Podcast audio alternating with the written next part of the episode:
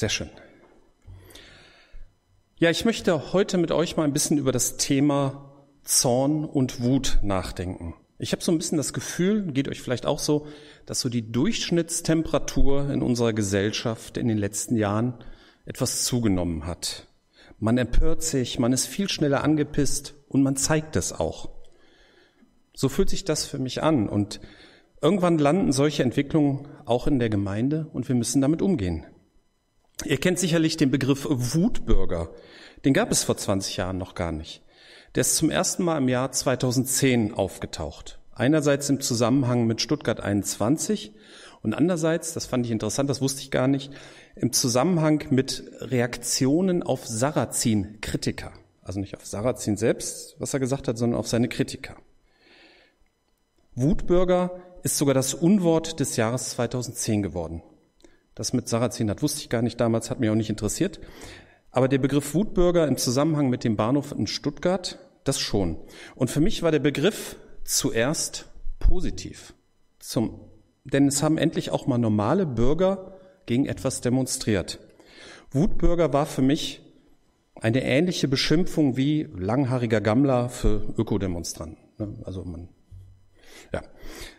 Man kann über Stuttgart 21 denken, wie man will, aber 2008 wurden die Gesamtkosten auf 2,8 Milliarden geschätzt und 2019 warnte der Bundesrechnungshof, dass 8,2 Milliarden wahrscheinlich nicht reichen werden. Aber ist egal mit dem Bahnhof. Bleiben wir bei den Wutbürgern. Mein positives Bild von diesem Wort verschwand mit der Zeit, weil es immer mehr Demonstrationen gab, wo Wut und Aggression einfach so rüberkam. Und irgendwie ging auch die Gesprächsbasis verloren zum Beispiel bei den Pegida-Demonstrationen oder auch bei den aktuellen Corona-Demos. In meiner Jugend in den 80ern, da war eher die Zeit der Friedensdemos und mir kamen diese Demos inhaltlich auch immer ziemlich einseitig vor, aber man konnte mit den Leuten reden. Es wurde diskutiert, auch wenn man die Meinung der anderen falsch fand. Und auch die Presse wurde damals als notwendiger Teil dieses Gesprächsprozesses akzeptiert. Heute wird in vielen Fällen gar nicht mehr geredet. Man will nicht mehr reflektieren und es ist nur noch Wut da. Also so empfinde ich das. Ich weiß nicht, ob es euch auch so geht. Und in den sozialen Netzwerken und auch im sonstigen Internet ist es auch häufig so. Empörung und Aufregung bringt Klicks. Mir geht das auf die Nerven. Also wenn ich irgendwo Überschriften mit mehr als einem Ausrufezeichen sehe, dann lese ich den Artikel prinzipiell nicht. Also man kann Inhalte nicht durch äh, Ausrufezeichen ersetzen. Aber die Leute scheinen sich eben prinzipiell heute mehr aufzuregen als früher. Ich weiß nicht, vielleicht ist das so ein psychologisches Ritzen. Man fühlt dann, dass man lebt, wenn man sich aufregt. Keine Ahnung. Aber genug eingeleitet. Schauen wir in die Bibel. Ich habe mal die ganze Bibel, das kann man ja äh, auf Bibleserver kommen oder ähnlichen Portalen kann man das ganz gut machen. Ich habe mal die ganze Bibel nach Texten zum Thema Zorn durchgescannt und mal so ein bisschen geordnet. Am häufigsten ist in der Bibel tatsächlich von Gotteszorn die Rede. Aber darum soll es heute tatsächlich nicht gehen, sondern nur ein Hinweis dazu, dass es halt lange dauert, bis Gott zornig wird. In Nehemiah, 17, Vers, äh, Nehemiah 9, Vers 17b steht zum Beispiel, du bist ein Gott, der vergibt, gnädig und barmherzig, langsam zum Zorn und voll beständiger Liebe. Vielleicht behalten wir das mal im Hinterkopf, wenn wir über menschlichen Zorn nachdenken. Dabei ist mir aufgefallen, Zorn kann auch etwas Positives bewirken. Zorn ist nicht grundsätzlich negativ. Und äh, man soll immer mit den positiven Dingen anfangen. Ich habe eine interessante Geschichte in der Bibel gefunden aus der Frühzeit des König Sauls, aus 1 Samuel 11. König Nahasch von Amnon führte sein Herr, Herr gegen Jabesh in der Gegend von Gilead. Also das eine war israelisches Ausland, das andere war Israel und die Orte sind jetzt nicht so wichtig. Die Einwohner von Jabesh sagten zu ihm, schließe ein Bündnis mit uns und wir werden deine Knechte sein. Gut, sagte der Ammoniter Nahasch, ich werde mich mit euch verbünden, aber unter einer Bedingung. Ich werde jedem Einzelnen von euch das rechte Auge ausstechen, als Schande für ganz Israel. Hm.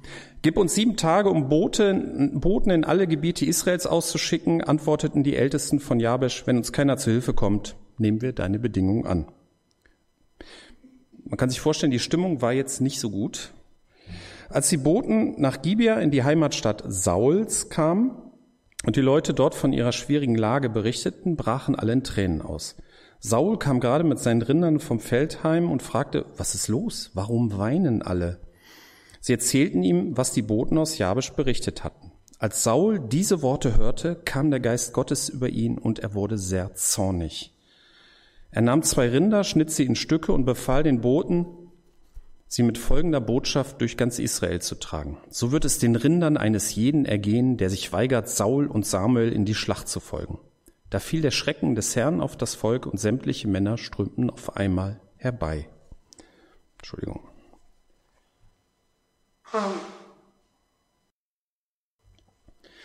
Man kann jetzt über die Vorgehensweise im Detail sicherlich streiten, ob man da jetzt für Kühe zerlegen muss.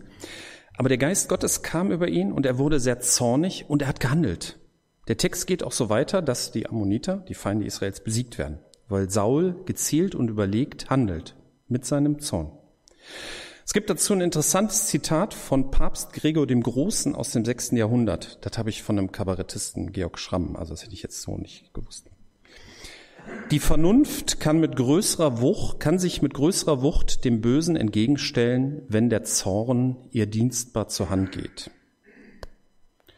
Es geht hier nicht um blinde Wut, denn die Wut ist die unbeherrschte Schwester des Zorns. Das ist auch ein Zitat, ich weiß aber nicht von wem.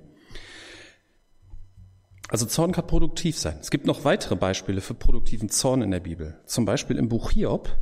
Man kennt ja immer nur Hiob und die drei Freunde, aber es gibt da noch einen vierten, der heißt Elihu, das war ein junger Mann und der war total zornig darüber, was Hiob gesagt hat. Und Elihu argumentiert dann aber sachlich, er widerspricht ihm, er argumentiert und er sagt wirklich gute Sachen. Von seinem Zorn kommt was Produktives bei raus. Und er wird auch nachher nicht von Gott kritisiert. Ihr wisst ja, die drei Freunde von Hiob, da sagt Gott ja nachher, war nicht so gut, was ihr gesagt habt, aber bei Elihu trifft das nicht zu. Wir finden übrigens auch bei Jesus Christus Zorn. Manch einer denkt vielleicht an die Tempelreinigung, aber da wird Zorn gar nicht erwähnt. Das ist nur die Rede von Eifer. Zwei Stellen habe ich gefunden, wo, wo Jesus zornig wird, und das war immer zornig und. Er war zornig und erschüttert über die Hartherzigkeit der Priester, die nicht wollten, dass er am Sabbat heilt. Und er war auch voll Zorn und voll Schmerz vor Lazarus Grab, weil die Menschen ihm nicht geglaubt hatten, dass Lazarus wieder lebendig wird. Er hat es angekündigt und sie haben nicht geglaubt. In beiden Fällen hat er aber danach gehandelt. Er hat geheilt und, wisst ihr, Lazarus wurde sogar wieder lebendig. Leider ist menschlicher Zorn häufig nicht so produktiv und hat nicht selten eher negative Folgen. Ich habe mir so kleine Überschriften gemacht. Die erste war Zorn als Antrieb und jetzt kommt dummer Zorn. Unter dummen Zorn würde ich Zorn einordnen, der zum Beispiel durch verletzten Stolz entsteht. Da gibt es auch einige Beispiele in der Bibel. Ein recht bekanntes ist, ähm, es gab einmal einen mächtigen Herrführer mit dem Namen Naaman oder Naeman, je nach Übersetzung, aus dem Reich Aram. Der hatte Aussatz, ne, sowas wie Lepra. Und man hat ihm gesagt, er könnte in Israel Hilfe finden. Und über Umwege landete er dann irgendwann beim Propheten Elisa. Das steht in Zweite Könige. Also zog Naemann mit seinen Pferden und Streitwagen zu Elisas Haus und wartete vor der Tür. Elisa ließ ihm durch einen Diener ausrichten, geh und wasch dich siebenmal im Jordan, dann wird deine Haut wieder gesund und du wirst geheilt sein. Da ging Naemann ärgerlich fort. Ich hatte angenommen, dass er persönlich zu mir kommt. Ich hatte erwartet, dass er die Hand über meine aussätzige Haut ausstrecken, den Namen des Herrn seines Gottes anrufen und mich heilen würde. Sind denn hier die Flüsse in Aram, in Damaskus, sind die nicht alle viel besser als die Flüsse Israels? Warum kann ich mich nicht da waschen und geheilt werden? Und er drehte sich um und ging zornig fort. Weiß ja nicht, wer ich bin. Ich bin wichtig und so lasse ich mich nicht behandeln. Seine Begleiter aber redeten ihm gut zu. Herr, sprachen sie zu ihm, wenn der Prophet etwas Großes von dir verlangt hätte, hättest du es dann nicht getan? Wie viel eher solltest du ihm gehorchen, wenn er dich nur aufgefordert, wenn er dich nur auffordert, bade dich, damit du wieder gesund wirst? Und Nahemann lässt sich überzeugen. Er hört auf seine Leute. Er überwindet seinen Zorn, badet im Jordan und wird geheilt. Sein Zorn hätte fast seine Heilung verhindert dann wäre er zornig in seinem, man sagt ja gerechter Zorn, hm, wäre er dann nach Hause und wäre krank geblieben. Es gab hier ein Happy End. Ein anderes Beispiel ohne Happy End steht in 1. Könige 21, da geht es um den König Ahab. Ganz nah bei dem Palast König Ahabs ähm, lag ein Weinberg, dem, der ein Mann namens Naboth gehörte. Da sagte Ahab zu Naboth, hm, dein Weinberg, der liegt so günstig nah an meinem Palast. Überlass ihn mir, ich möchte mir daraus einen Gemüsegarten machen. Ich werde dir einen besseren Weinberg geben. Oder wenn du willst, werde ich dir ihn dir auch bezahlen. Doch Naboth antwortete, der Herr bewahre mich davor, dir das Erbe zu geben, das ich von meinen Vorfahren übernommen habe. Kann man verstehen, ne? Wenn er dann das ewig Familienbesitz voller Zorn und Ärger darüber, dass Naboth aus Jesrael gesagt hatte, ich will dir das Erbe meiner Vorfahren nicht geben, ging Ahab in seinen Palast, er legte sich ins Bett, drehte sein Gesicht zur Wand und wollte auch nichts mehr essen. Ja, wie endet es? Er erzählt es seiner Frau Isabel, die lässt Naboth ermorden, damit Ahab diesen Weinberg bekommt. Also Zorn aus verletztem Stolz heraus kann richtig üble Taten nach sich ziehen. Da sollten wir uns verhüten. Ein ähnliches verwandtes, ein verwandtes negatives Gefühl ist die Verbitterung. Ist nicht so ganz dasselbe wie verletzter Stolz, aber es ist irgendwie ähnlich. Es gibt da einen Psalm 73, da beschäftigt sich der Psalmist ganz ausführlich damit. Und zwar, er betrachtet die Frage, warum geht es Gottlosen so gut? Schau dir diese gottlosen Menschen an. Während ihr Reichtum wächst, führen sie ein angenehmes und sorgloses Leben. War es denn völlig umsonst, dass ich mein Herz reinhielt und kein Unrecht beging? Warum geht's denen so gut? Ich habe viele Probleme. Das ist doch unfair. Aber dann wechselt er die Perspektive und dann kommt er aus dieser Nummer raus. Da erkannte ich, wie verbittert ich war und welcher Zorn in mir aufstieg, als ich all dies sah. Wie dumm und unwissend bin ich gewesen. Ich musste wie ein unvernünftiges Tier erschienen sein. Doch ich gehöre immer noch zu dir, du hältst meine rechte Hand, du wirst mich nach deinem Rat leiten und mich schließlich in Ehren aufnehmen. Wen habe ich im Himmel außer dir? Du bist mir wichtiger als alles andere auf der Erde. Ich glaube, man muss zu so einer persönlichen Erkenntnis, wie der Psalmist auch, da muss man selber drauf kommen, zu diesem Perspektivwechsel, zu diesem neuen Blick auf Gott. Dann kann man diese Verbitterung, diesen Zorn, dann kann man ihn ablegen. Wie ich an, an, diesem, an dieser Stelle in der Vorbereitung war von der Predigt, habe ich mich gefragt, welche Rolle spielt denn eigentlich Verbitterung bei den vielen Demonstrationen? So Verbitterung über die Ohnmacht gegenüber den Mächtigen, den zeigen wir es jetzt.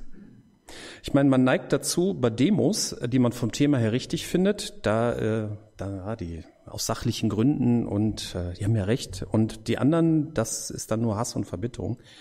Weiß ich nicht, ob man das so sehen kann. Man kann den Leuten auch nur vom Kopf gucken. Man hat aber zumindest durch die Medien hin und wieder den Eindruck, dass der Zorn zugenommen hat, dass er auch immer unbeherrschter wird. Ne? Unbeherrschter Zorn. Und manchmal macht man ja im Zorn auch Dinge, die man später bereuen könnte. Ein Beispiel aus 1 Samuel 20. Da streitet sich Jonathan mit seinem Vater Saul über David. Die sitzen am Tisch, streiten sich und im Höhepunkt des Streits passiert dann das hier. Aber was hat er getan, wollte Jonathan von seinem Vater wissen. Warum soll er getötet werden? Da schleuderte Saul sein Speer nach Jonathan, um ihn damit zu durchbohren. Nun erkannte Jonathan, dass sein Vater fest entschlossen war, David zu töten. Ich glaube, Saul hätte das bereut, wenn er wirklich seinen Sohn mit dem Speer getötet hätte. Der hat halt aus dem Zorn und das war alles gar nicht so richtig begründet. Aus dem Zorn heraus hat er auf seinen eigenen Sohn einen Speer geworfen. In den Sprüchen findet man auch einige Weisheiten dazu. Der Narr, ein Narr ist jähzornig, der Kluge aber bleibt ruhig, wenn er beschimpft wird. Wer seinen Zorn zügelt, besitzt viel Verstand. Wer aber jähzornig ist, begeht große Dummheiten. Ein Narr lässt seinem Zorn freien Lauf, aber ein Weiser hält ihn zurück. Das muss man, glaube ich, nicht groß kommentieren. Manchmal ist unser Zorn auch etwas selbstgerecht. Wir haben ja, wenn wir mal so ganz ehrlich sind, wir haben ja mit uns selbst meistens mehr Geduld als mit anderen. Also kann ich mich nicht so von frei machen. Kommt vor. Es gibt ein schönes Beispiel zu, auch in 2. Samuel in Kapitel 12, das ist die Geschichte von David und Bathseba. Ne? Also David hatte sich mit dieser Frau Bathseba eingelassen, die Frau war aber mit einem seiner Soldaten verheiratet. Und als David schwanger wurde, hat er diesen Soldaten ermorden lassen und hat Bathseba schnell geheiratet, damit die Affäre nicht ans Licht kommt. Hm? Als sie von David.